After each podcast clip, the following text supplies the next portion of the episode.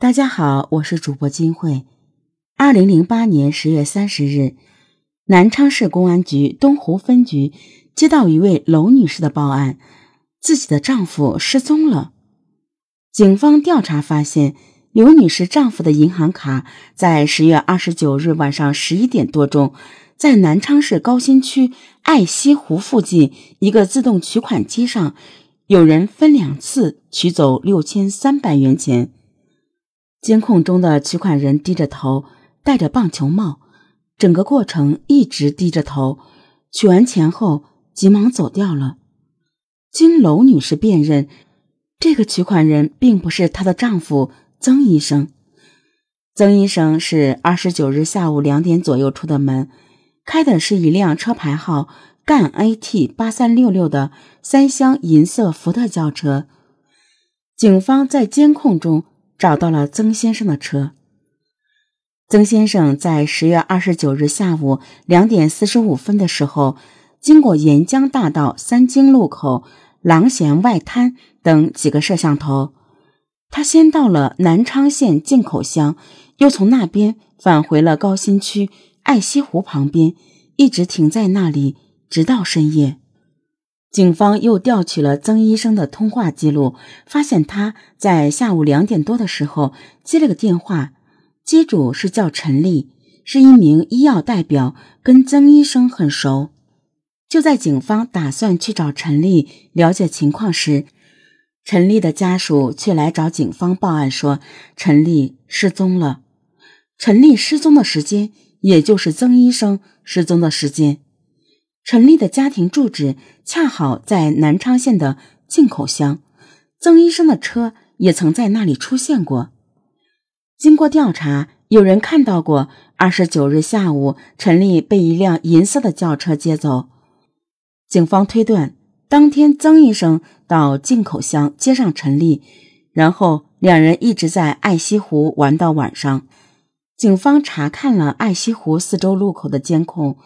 在银三角收费站发现了一辆外形与曾医生车辆极其相似的轿车，他经过收费站的时间是三十日凌晨一点零九分，因为没有悬挂车牌，所以没法确定他就是曾医生的车。但是警方通过车辆细节，比如车里纸巾盒的摆放位置、车标的位置，与曾医生的车都是一样的。所以说，这辆车应该就是曾医生的车。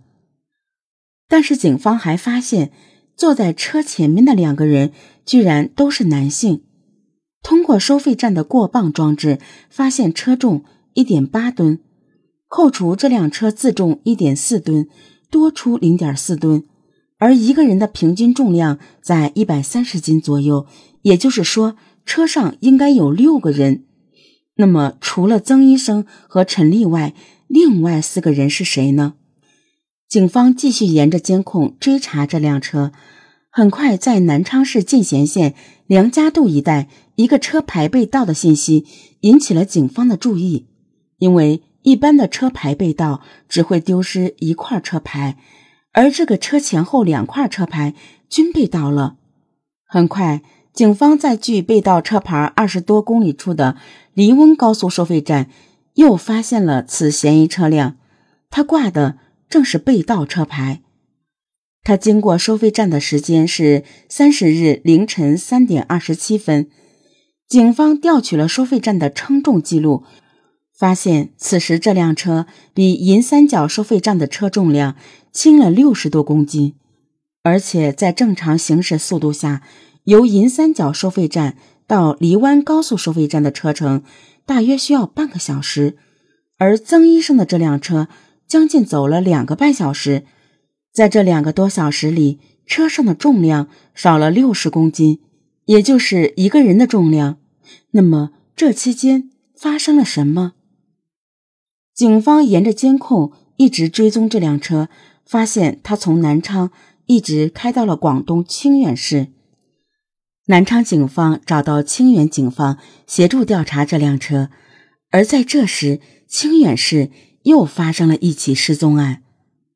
当地一个开厂子、搞建材生意的林姓老板夫妻失踪了。据林老板的亲友讲述，林老板夫妻二人分别在上午和下午被一个光头男子从店铺内开车接走了，之后再也没有回来过，电话也联系不上。警方从林老板店铺内的监控调取了失踪当天的录像。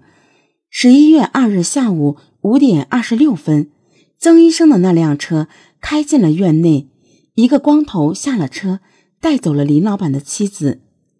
林老板的亲友都不知道这个光头叫什么，但知道这个光头大约三十岁，一米七五左右，前额头及头顶部位没有头发。口音像江西人。幸运的是，林老板的亲友知道这个光头有个弟弟叫齐永辉，在清远市青城区工作。通过齐永辉，警方迅速掌握了光头佬的真名，他叫齐玉国。而这个人，南昌警方并不陌生，在多年前他就曾经因为绑架案被处理过。警方发现齐玉国在监狱中。有两个狱友关系密切，一个叫闵胜奎，一个叫闵建军。三个人出狱后经常聚在一起吃喝玩乐，而且三人入狱所犯的罪行里面都有绑架这一条。十一月四号，曾医生的车又从广东回到了江西，在江西赣州的一个地下停车场，警方找到了这辆车。侦查员在车内。没有发现任何指纹，但是提取到了八处血迹。警方在进行血迹鉴定的同时，在停车场的监控里也发现了三名嫌疑人的身影。血迹鉴定结果出来了，车内遗留的血迹正是曾医生的。警方在长途汽车站的监控里又发现了三人的踪迹。齐玉国买了三张票。他们这是要去哪儿呢？很快，在南昌市郊的一个自动取款机上，警方又发现了那个戴帽子的人，也就是最早用曾医生银行卡取钱的那个人，也就是地下车库的那三个人之一。这说明齐玉国他们已经回到了南昌。很快，在一家 KTV 门口，三人被抓捕归案。警方当场从齐义国的车上搜出了砍刀、麻绳、锄头等作案工具，同时还找到了曾医生和陈女士的证件。警方虽然抓到了三名犯罪嫌疑人，但之前收费站的称重记录显示嫌疑人是四个，这到底是怎么回事呢？警方立即对嫌疑人展开审讯，但嫌疑人的供述让警方吓了一跳。齐玉国供述称，他们一共杀了六个人。那么，除了曾医生、陈丽、林老板夫妻之外，另外两个人是谁呢？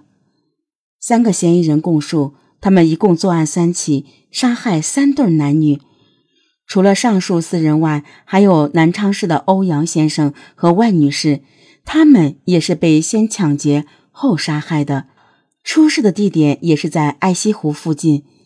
另外，他们还交代，当时他们还有第四个作案目标，也是齐玉国认识的一个广东老板。不过，当时那个广东老板身边有人，没有机会下手。而那六个受害者先后被齐玉国他们杀害，遗体被扔在了异地偏僻的山区。